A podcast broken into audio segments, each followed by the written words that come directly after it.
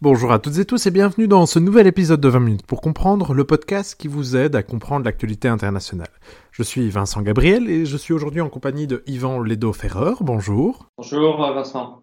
Alors, Yvan Ledo-Ferrer, les auditeurs l'entendent, on vous reçoit aujourd'hui à distance, vous êtes français et en fait vous êtes un homme très occupé, vous avez un CV vraiment assez impressionnant. On va, je vais ici en restituer les principaux axes seulement. Alors vous êtes passé par le ministère des Armées, puis vous êtes actuellement au ministère des Affaires étrangères. En outre, vous êtes conseiller auprès de la représentation permanente de la France à l'OTAN. Vous êtes enfin chercheur auprès de l'IRSEM, l'Institut de recherche stratégique de l'école militaire en France, donc où vous avez notamment publié des articles vraiment très intéressants au sujet de l'espionnage, des services secrets, un sujet qu'on n'a pas encore abordé dans le podcast et dont je me réjouis vraiment de pouvoir plonger dedans.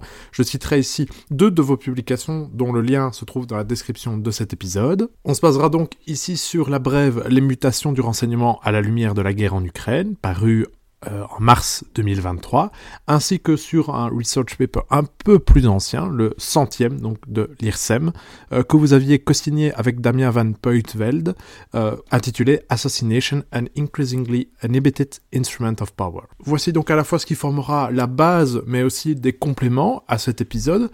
20 minutes pour comprendre, c'est un podcast de vulgarisation, donc j'aimerais commencer simplement par une question toute simple.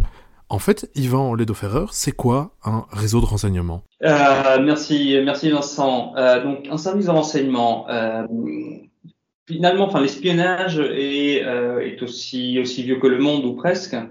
mais les services de renseignement, en tant que bureaucratie, ont été institutionnalisés au tournant du XXe siècle, voire, enfin, avec le XXe siècle bien bien avancé. Euh, c'est, euh, ce n'est qu'après la, la, Deuxième Guerre mondiale que l'on va voir apparaître la CIA, euh, dans le, euh, en France, les, les, ancêtres des services de renseignement que nous connaissons aussi. Les Britanniques avaient pris un petit peu d'avance. Mais euh, il, est, il, est, intéressant de, se, de voir, d'essayer de comprendre pourquoi on a attendu aussi longtemps pour institutionnaliser cette fonction de, de l'État. Je voudrais vous lire très rapidement euh, une définition de, Condillac au XVIIIe siècle qui disait euh, un ambassadeur est un homme envoyé dans une cour, d'abord pour y représenter avec faste, ensuite pour y traiter des affaires qui, s'il en survient, enfin pour rendre compte de ce qu'il observe, supposer que les ministres qui l'ont envoyé veulent être instruits. C'est un espion autorisé par le droit des gens. Et donc au XVIIIe siècle, diplomate, espion, à peu près, c'était le même métier. Il n'était pas rare que euh, les, euh, les, diplomates fassent appel à des informateurs euh, bien placés dans le cours, dans la cour, dans l'environnement des personnes intéressantes, que l'ambassade sur place intercepte les correspondances diplomatiques de la, de la cour en question, etc., etc. Néanmoins, avec la, la Deuxième Guerre mondiale, on crée des services spécialisés au sein de l'État et on crée un cadre législatif parce que, euh, évidemment, que font les services de renseignement est dérogatoire au droit commun. Il y a toute, euh, enfin, toute une évolution du, du droit dans ce sens-là, et en France, en 2015, on a eu la, la première loi sur le renseignement qui, euh, enfin, va euh, théoriser et conceptualiser un certain nombre de, de choses qui, jusqu'à présent, était dans euh, soit l'illégalité, soit pire encore dans la légalité, c'est-à-dire qu'il n'y avait pas de, cadre légal pour conduire ce type d'activité. Donc pour reprendre une différence que je trouve assez extraordinaire, c'est que donc quand mon pays euh, fait des activités d'espionnage, on va appeler ça des activités de renseignement. Par contre, quand un pays adverse ou en tout cas un autre pays essaye d'avoir des informations sur moi, on va appeler ça de l'espionnage. Donc en fait, nous-mêmes ne faisons jamais d'espionnage. L'espionnage, c'est donc les autres qui le font à notre rencontre. C'est ça. En fait, donc dans la nature, il n'y a pas de véritable différence entre un service de renseignement et un service d'espionnage. C'est juste une posture un peu discursive ici. Évidemment. Alors nos auditeurs connaissent des services de renseignement, ils connaissent des acronymes tels que CIA, CIA, FBI, DGSI, alors qu'ils sachent également qu'il en existe en Belgique, on en retient surtout, enfin il en existe deux, la Sûreté de l'État et le Service général du renseignement et de la sécurité. Ce que j'aimerais faire avec vous ici, Yvan Ledoferrer, maintenant, c'est essayer d'en proposer une typologie. Donc en fait, c'est quoi les grands types, les grandes différences qu'il existe entre les réseaux de, renseignement? Oui, euh, en fait, de façon plus globale, on peut. Enfin, il y a trois grandes catégories de services de renseignement. Euh, les services de renseignement extérieur, c'est-à-dire euh, la CIA, la DGSE euh, en France, qui s'intéressent à ce qui se passe en dehors du territoire national. On a les services de renseignement intérieur qui, au contraire, eux, vont s'intéresser à ce qui se passe à l'intérieur du territoire national.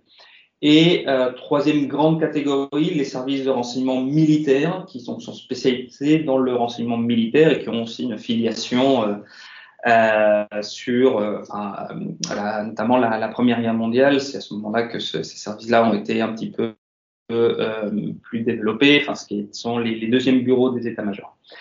Euh, ces trois grandes catégories, euh, parfois, sont en fonction des pays et de la tradition politique des différents pays, sont, se retrouvent dans un seul euh, dans un seul service. Je pense notamment enfin, en Espagne où le service, euh, le CNI, a une vocation aussi bien intérieure que extérieure.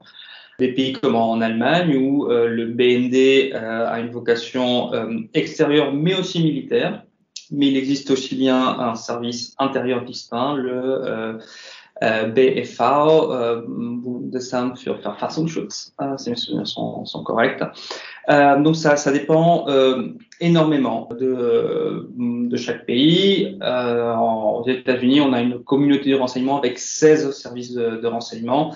Donc le FBI qui fait du renseignement intérieur, qui sont dans beaucoup de pays des espèces de services de police la, la, CIA pour le renseignement extérieur, la Defense Intelligence, mais aussi euh, le renseignement du département d'État, qui est son service de renseignement, euh, le renseignement de, des forces de l'armée, de la marine, de l'armée de l'air, etc., etc. Mais au final, on peut vraiment les, euh, les catégoriser dans ces trois grandes euh, catégories euh, que l'on va retrouver peu ou prou dans, dans toutes les démocraties. Vous venez de mentionner le terme de communauté du renseignement on blâme souvent cette communauté du renseignement au sujet des attentats du 11 septembre. On explique régulièrement qu'il y a eu en fait pas vraiment de communauté, ils n'ont pas assez travaillé ensemble que pour vraiment prévenir cette catastrophe. Et c'est en fait intéressant parce que le 11 septembre, dans l'histoire des services de renseignement, disons occidentaux, ou en tout cas européens et américains, c'est un tournant un tournant important puisque à partir de là, les services vont commencer à centrer leur activité autour d'une mission. C'est la lutte contre le terrorisme et le plus souvent le terrorisme islamique. Alors deux questions. Pourquoi et comment? Donc comment expliquer qu'il y a eu cette différence? Et quels sont les moyens mis en œuvre dans cette Merci, euh, merci Vincent pour cette euh, question. Donc, euh, enfin, les attentats du 11 septembre euh, ont fait émerger la notion de communauté de renseignement aux États-Unis et la création du ODNI, the Office of the Director of National Intelligence, euh, pour coordonner ces 16 services. Et c'est intéressant de voir que avant on avait un, la CIA qui est dans le C de Central Intelligence Agency avait vocation à faire cette coordination, mais euh, visiblement, euh, les autorités politiques américaines ont estimé que cette coordination n'était pas suffisante. Donc, après les attentats du 11 septembre, nous entrons dans une phase qui a duré 20 euh, ans, jusqu'à la chute de Kaboul en, en 2021 de guerre contre le terrorisme. Et donc l'essentiel, l'essentiel des, des ressources des services de renseignement ont été mobilisées dans cette lutte contre le, terrorisme. Cela ne veut pas dire que les autres aspects du renseignement ont été délaissés ou euh, ont cessé d'exister, mais les ressources, l'attention politique, euh, les moyens étaient fondamentalement euh, mis à disposition de, la lutte contre le terrorisme. Et euh, par sa nature, la lutte contre le terrorisme est différente du renseignement classique, euh, du renseignement politique dont, enfin, dont parlait Condillac pour les, pour les diplomates. Il s'agit euh, moins de euh, connaître les intentions d'un gouvernement, un gouvernement qui par définition est, euh, est connu, est établi. On sait qui, sont, qui est le, le chef du gouvernement, on sait qui sont les ministres.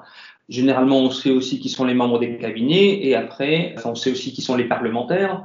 Cela est de l'autorité publique et à partir de là, les services de renseignement vont œuvrer à euh, essayer de voir qui peut renseigner sur les intentions de tel ou tel acteur politique. Dans le contre-terrorisme, euh, la situation est très différente où des individus parfaitement anonymes peuvent passer à l'action du jour au lendemain. Et euh, malheureusement aussi, on l'a vu ces dernières années, avec très peu de préparation, très peu, enfin une phase d'endoctrinement parfois extrêmement rapide, et donc très difficilement détectable. Cela amène à des euh, méthodes très différentes pour les services de renseignement pour identifier ces, euh, individus et pour entraver les projets euh, terroristes. Et notamment, nous avons vu l'émergence de tout un volet de renseignement technique qui a suivi très rapidement les évolutions des technologies de communication. Alors que euh, le, dans le renseignement politique, finalement, on est un peu dans les mêmes schémas euh, qu'il y a 50 ans, ou voire même 100 euh, ans. Euh, dans le contre-terrorisme, on est sur des, des, modes d'action qui évoluent extrêmement rapidement, des terroristes qui s'adaptent, qui utilisent des, moyens de communication nouveaux, et les services doivent suivre cela et faire le filtre parmi toutes ces données pour identifier l'individu, un parmi un million, un parmi dix millions, qui est l'individu d'intérêt et qui n'est pas connu à l'avance. Mais ce qui est intéressant, c'est que dans vos publications, vous parlez toujours de cette priorité accordée par les services de renseignement au terrorisme au passé. Alors bon, je sais que le principe du secret, c'est un peu important dans un service secret, mais quelles sont leurs priorités aujourd'hui à nouveau en Europe et aux États-Unis. Est-ce que le fait que ces services ne se centrent plus sur la lutte contre le terrorisme signifie que la lutte contre le terrorisme n'apparaît plus comme une priorité au sein des différents gouvernements? Je, ne dirais pas cela euh, de cette façon-là. Euh, le terrorisme reste une menace euh, et reste une priorité. Et en France, ça, enfin, la, stratégie de renseignement euh, cite toujours le terrorisme comme euh, une menace, si ce n'est la principale. Je, vous dis cela de tête. Évidemment, tout ce que nous avons vu ces dernières années, euh, les revenants de, de, Syrie, etc., etc., tout cela reste d'actualité. Euh, néanmoins, nos autorités politiques, en France comme ailleurs, doivent euh, mener en parallèle la lutte contre le terrorisme et l'adaptation au nouveau contexte géopolitique. Alors que précédemment, en 2001, euh, fort heureusement, la, compétition géostratégique telle qu'on la voit aujourd'hui n'avait pas atteint ses proportions. Donc il était plus facile pour les autorités de se centrer sur une menace principale, tout en suivant les autres, bien évidemment, mais la disproportion des, des moyens était peut-être plus, plus marquée. Alors il y a un côté un peu sexy dans les réseaux de renseignement, et ce qu'on adore, c'est quand il y a des scandales. Un des scandales qui a, je pense, vraiment marqué l'actualité et que nos auditeurs connaissent ne serait-ce que de nom, c'est l'affaire Snowden, qui a impacté un service de renseignement dont on n'a pas encore parlé, la NSA aux États-Unis, la National Security Agency. Est-ce que vous pourriez nous rafraîchir la mémoire et nous représenter les tenants et les aboutissants de ce scandale? L'affaire Snowden, euh, qui éclatait de tête en 2013, donc euh, il y a ans maintenant, de mon point de vue, a été un, un double éveil alors que je crois que jusqu'en 2013, Internet était encore un espace euh, de liberté, de diffusion des idées, euh, très marqué par la, côte ouest américaine et, euh, l'esprit l'esprit libertaire, si je veux dire. Euh, on s'est rendu compte, suite à ces révélations, que Internet était utilisé de façon massive pour la collecte de données des données dont on n'avait peut-être pas conscience de, l'existence en tant qu'utilisateur. Nos, euh, données de connexion euh, à Internet, euh, enfin à qui on envoie un email, etc., etc. On savait probablement pas que ces données pouvaient être accessibles pour des gouvernements. Le deuxième élément qui, et là je parle en tant que officiel français, a été un petit peu plus perturbant, c'est que on s'est rendu compte que cette collecte de renseignements était, euh, très large et euh, touchait euh, non seulement les potentiels suspects dans le cas de terrorisme, mais du fait que sur Internet, toutes les données sont mêlées et transitent par des hubs, etc., toucher aussi les communications officielles de gouvernement et de gouvernements alliés et amis des États-Unis. Et donc cela a été évidemment plus problématique. Alors, ce qui m'intéresse à présent, c'est d'observer en quoi la guerre en Ukraine, qui est probablement l'événement majeur de la géopolitique de ces dernières années, est une rupture à de nombreux égards, notamment en matière de renseignement. Une des ruptures qu'induit en matière de renseignement cette guerre en Ukraine, c'est l'emploi massif, et pour la première fois à une échelle pareille, de l'open source intelligence, donc du renseignement en source ouverte et dans vos écrits, vous indiquez qu'à cet égard, c'est un tournant. Est-ce que vous pouvez rappeler à nos auditeurs ce dont il s'agit et pourquoi, selon vous, c'est un tournant? Oui, euh, le renseignement source ouverte, il y, a, tout un débat euh, sur, la question. Est-ce que le renseignement, c'est par définition ce qui est secret, ce qui est caché?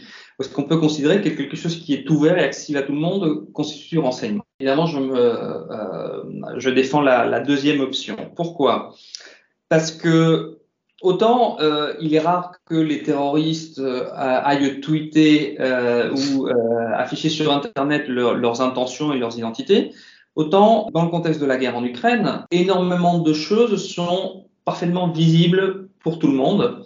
Et le défi consiste à donner du sens à des images ou à des informations qui, isolées, sont anecdotiques. Par exemple, les auditeurs peuvent en faire l'expérience eux-mêmes. Dans les préludes de l'invasion euh, russe de l'Ukraine, on pouvait voir euh, sur les réseaux sociaux des, gens euh, qui euh, voyaient passer des trains avec euh, du matériel militaire. Et cela n'est pas, pas secret. Enfin, un train, on ne peut pas le cacher. Ce que les services de renseignement ne pouvaient pas faire jusqu'à présent, c'était d'avoir des gens à, à, tous les passages à niveau pour regarder les trains qui passaient. Aujourd'hui, grâce aux réseaux sociaux, euh, il, enfin, il y a potentiellement des gardes-barrières partout avec une caméra. Le défi consiste donc à récupérer cette, euh, cette information, à faire aussi le tri, euh, parce qu'il y a des, potentiellement euh, des, euh, des images fausses qui circulent pour semer la confusion, et sur cette base-là, conclure une intention euh, ou au moins euh, des, la probabilité de certains événements. Euh, évidemment, ce renseignement de source ouverte doit être aussi euh, recoupé, complété par les autres types de renseignements. Euh, et là, évidemment, enfin, euh, tous les exemples que, que je cite sont absolument inventés. Mais si nous prenons l'exemple de, de, ces trains-là avec des troupes, en soi, ça ne veut rien dire. Mais si on complète ça avec, que sais-je, des interceptions de communication qui disent que c'est pour une invasion et par du renseignement politique qui dit que c'est par une invasion, on a un faisceau d'indices. Mais peut-être que enfin, ce faisceau d'indices euh, peut être divergent. Des communications peuvent parler d'exercices militaires plutôt que d'invasion, etc. Et après, c'est l'analyse de des chars d'assaut qui sont là ou des munitions pour euh, qui va permettre de dire ah, ce sont de vraies munitions. Donc euh, le, le cadre de l'exercice est peut-être euh, un petit peu moins vraisemblable. Mais tout cela est euh, de nouveau absolument accessible à, euh, à toute personne qui, qui s'intéresse à cette question. Et c'est même là un des enjeux de ce renseignement parce qu'il faut gérer une, une masse d'informations absolument phénoménale. Oui, une masse astronomique et euh, il faut des compétences très poussées parce que, enfin, pour reprendre cet exemple, un train avec des chars d'assaut ou autre chose, enfin, pour des non spécialistes, ça reste un train avec des chars d'assaut, mais il faut avoir les bons analystes derrière pour, comme je disais, voir si euh, y a les munitions qui vont avec, si euh, s'il y a le carburant, enfin, etc., etc. Et, euh, et donc sur cette base-là, construire une analyse qui permette de orienter le décideur politique vers des options. Alors transition parfaite. J'encourage nos auditeurs une fois qu'ils ont terminé ce podcast, à aller lire Tom Clancy et découvrir les aventures de Jack Ryan, qui est un analyste euh, au sein de la CIA, un historien d'ailleurs, si je me rappelle bien. Et eh bien justement, c'est quoi en fait, Yvan Ledoferrer, un analyste? Qu'est-ce que c'est que ce job? Et en quoi la guerre en Ukraine a-t-elle ou non influencé, marqué leur job? Est-ce qu'elle les a remis sur le devant de la scène ou est-ce qu'en fait il n'avait jamais véritablement quitté? De ce que j'ai pu voir, les, les, les, analystes dans les services de renseignement ont généralement été un peu les parents pauvres, puisque la, ce qui a été valorisé, enfin, et notamment dans, dans les films, euh, dans la littérature, etc., c'est l'opérationnel, la personne qui va sur le terrain. Euh, Donc pas l'intello, mais l'espion James Bond. Voilà, l'espion euh, sur le terrain. Or, le renseignement sans analyse, derrière, est difficilement exploitable enfin, et a une, un intérêt tout à fait limité. Est-ce que euh, est-ce que c'est euh, enfin, ce que l'analyse maintenant est plus importante qu'avant? Je ne suis pas persuadé parce que si vous regardez l'un des rares films qui font exception euh, à, la règle, euh, Zero Dark Thirty, pour revenir au terrorisme. Dans ce film, ce qu'on voit, c'est que euh, la localisation de Ben Laden ne relève pas du renseignement au sens strict du terme. Aucune source, même parmi les prisonniers que les États-Unis avaient interrogés, Personne n'avait donné la localisation de, Ben Laden. Cependant, le travail des analystes, le recoupement des, renseignements euh, et, l'analyse des réseaux ont conduit à identifier un compound et euh, l'analyse du mode de vie des gens dans ce compound ont conduit à euh, estimer avec une haute probabilité qu'il s'agissait de Ben Laden. Euh, donc l'analyse était aussi fondamentale dans la lutte contre le terrorisme. L'analyse que nous faisons aujourd'hui euh, en termes euh, plus politiques est différente puisque ça s'intéresse à d'autres choses, mais ne reste pas moins importante. Et donc pour nos auditeurs, Zero Dark Thirty, c'est un film de Catherine Bigelow avec Jessica Chastain notamment. Mais soit, vous avez parlé il y a plein de types de renseignements différents. On a parlé du renseignement source ouverte, on a parlé du travail des analystes. Qu'en est-il du renseignement politique, celui qui va en, quelque sorte essayer de décoder les intentions d'un autre gouvernement? Est-ce que cette guerre en Ukraine a-t-elle, en tout cas c'est mon sentiment, permis de remettre ce type de renseignement sur le devant de la scène? Oui, pendant ces 20 ans de guerre contre le, terrorisme, évidemment, le renseignement politique euh, était peut-être un peu moins important, quoique. Euh, mais euh, aujourd'hui, dans un contexte de guerre en Ukraine et de euh, compétition de puissance, comprendre, déceler et anticiper les intentions de nos adversaires, de nos compétiteurs, sont c'est primordial pour que nos gouvernements puissent prendre les bonnes décisions et, euh, et nous assurer euh, d'une issue euh, le plus positive possible. À cet égard, on peut rappeler que les Américains avaient pratiqué l'Open Sky Diplomacy, donc ils avaient en fait des gens sur place qui leur ont permis de révéler les plans de l'invasion russe en Ukraine avant que celle-ci n'ait débuté. Il faut se rappeler de ça. On est de mémoire donc à la fin 2021 et au début 2022 où les Américains avertissent et disent aux Ukrainiens attention, Poutine va y aller, on a des hommes sur place, ce qui permet donc de rappeler, de donner un exemple de ce que c'est que le renseignement politique. On est là peut-être un peu dans une sorte de James Bond, donc il ne faut pas non plus fantasmer ça, mais ce renseignement implique bien entendu également des risques. Euh, oui, enfin les, donc les renseignements américains ont, correctement anticipé euh, l'invasion. Euh, comment ils l'ont su, on ne le saura probablement jamais, ou en tout cas pas, pas de notre vivant, avant que les, les historiens se penchent sur, la question. Le renseignement humain est euh, forcément à double tranchant.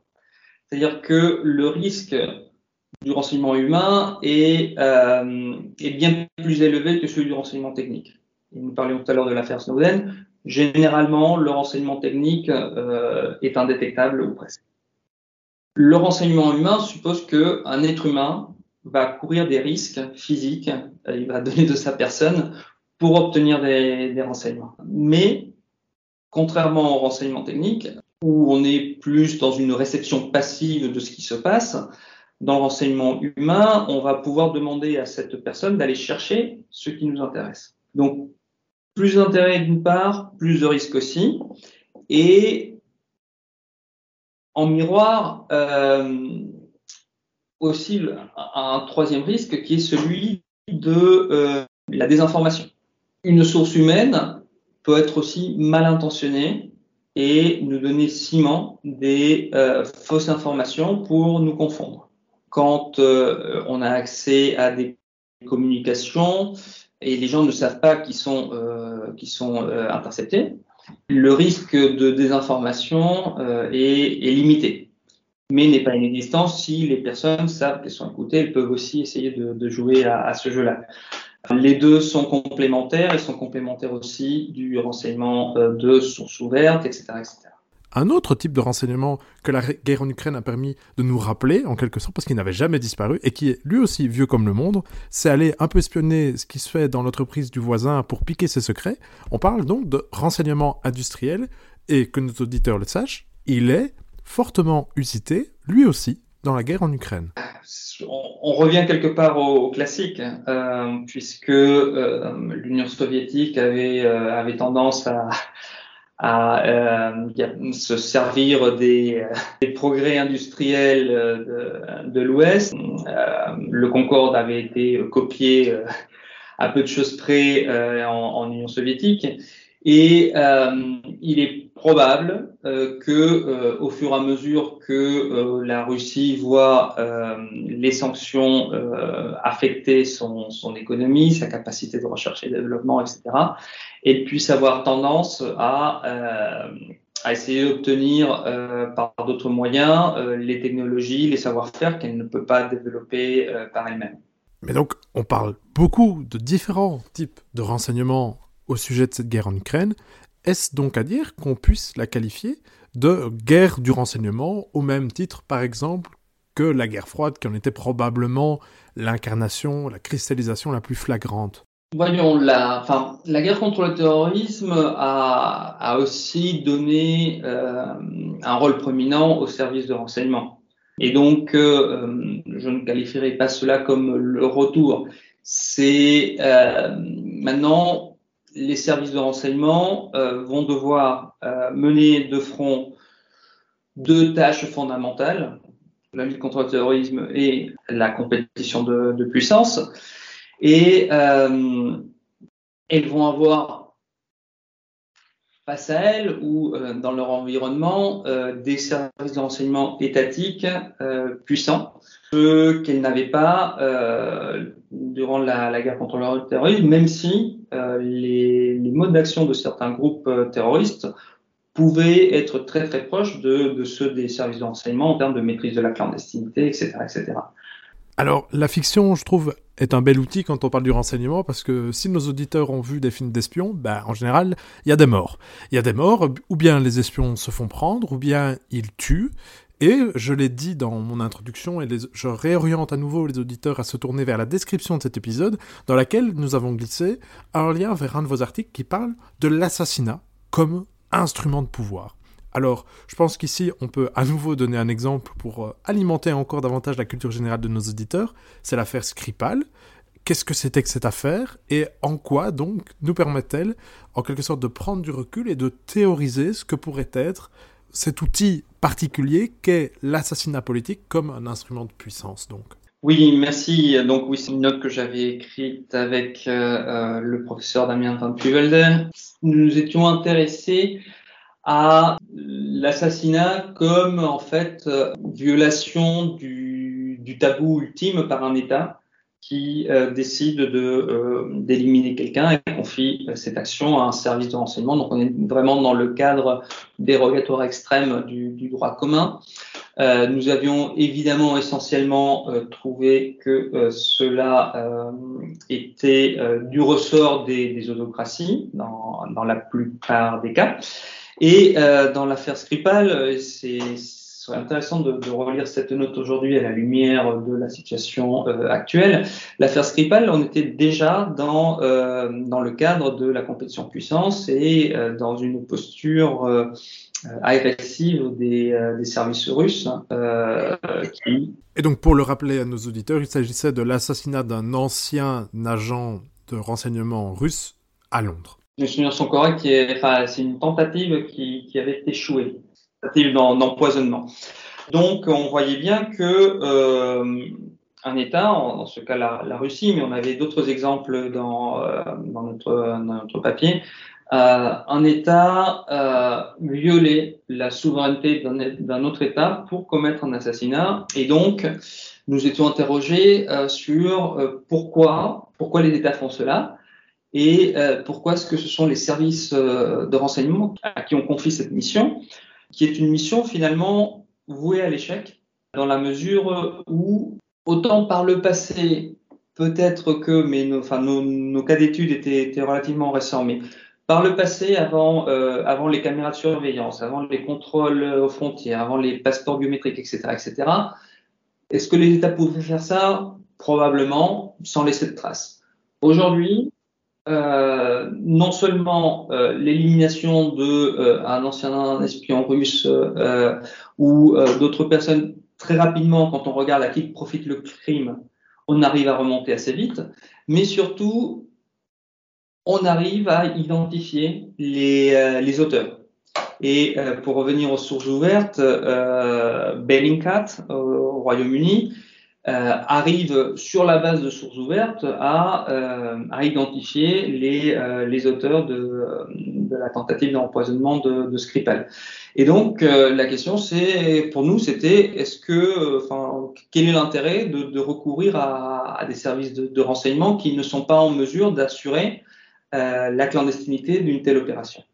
Et euh, nous avions conclu que euh, finalement la clandestinité de l'opération était relativement secondaire, euh, et j'insiste sur le relativement, euh, mais euh, c'était surtout un, un fusible, une variable de protection de l'autorité qui a, qui a décidé cela, puisqu'il suffit de pointer du doigt la responsabilité du service de, de renseignement pour dédouaner l'échelon de, de décision politique et donc euh, avoir quelques, euh, enfin, quelques têtes de Turcs qui vont être coupées en expiation et euh, protéger le décideur politique qui finalement euh, a, a, décidé de confier cette mission.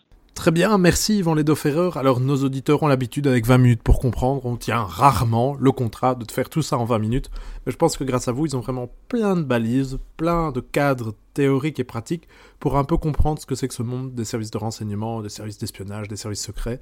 Donc merci beaucoup, on, les oriente à nouveau vers euh, la bibliographie qui se trouve dans la description de cet épisode, où ils pourront trouver vos deux contributions. Merci donc Yvan Ledoferrer. Merci à vous Vincent. Et merci à vous, chers auditeurs, de votre écoute. N'oubliez pas, vous pouvez toujours nous envoyer euh, des mails ou des tweets. On est sur X slash Twitter. Tout ça, c'est en lien dans la description de cet épisode. N'oubliez pas de partager cet épisode et à l'évaluer. Ça aide à faire connaître le podcast et donc pour nous, c'est évidemment beaucoup plus chouette. À bientôt!